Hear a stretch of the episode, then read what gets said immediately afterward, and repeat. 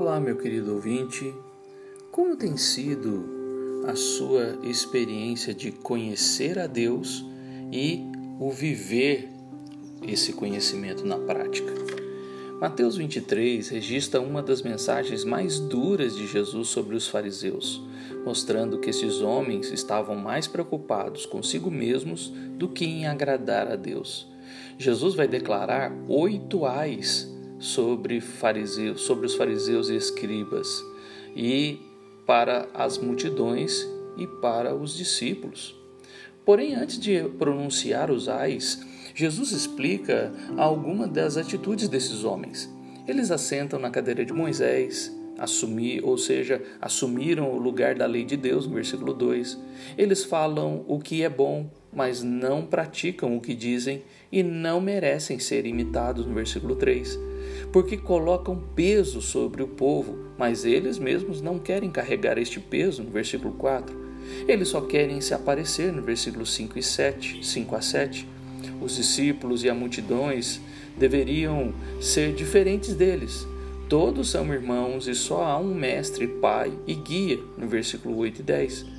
O maior entre eles, na verdade, é aquele que serve, e não quem se assenta entre os maiorais, versículos 11 e 12. A partir do versículo 13 agora, ele começa a falar dos ais. O primeiro ai, eles uh, ai daqueles que se acham guardiões da lei, impedindo as pessoas de entrarem no reino. Segundo, ai daqueles que fazem da oração na casa das viúvas e recebem dinheiro por isso, no versículo 14. Terceiro, ai daqueles que ensinam outros e que fazem discípulos piores do que eles, versículo 15. Quarto ai Ai daqueles que ensinam sobre juramentos colocando valor no objeto errado. Versículos 16 a 22. Quinto ai é aqueles que ensinam sobre o dízimo, mas não praticam a justiça, misericórdia e fé. Versículos 23 e 24. Sexto ai, ele aqueles que se preocupam mais com a aparência do que com o coração. Versículo 25 e 26.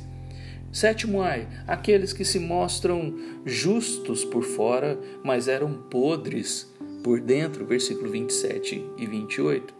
E o oitavo ai, aqueles que se achavam melhores que o povo antigo que matou os profetas de 29 a 39. Estes homens mostram o que a falsa religião faz na vida da pessoa. E nós precisamos evitar esse tipo. Estejamos sempre atentos ao ensino e à vida. A prática e a doutrina devem andar juntas. A piedade e o conhecimento devem ficar de mãos dadas. Este é o verdadeiro cristianismo. Falar das verdades bíblicas e viver diferente delas não é o propósito de ser cristão.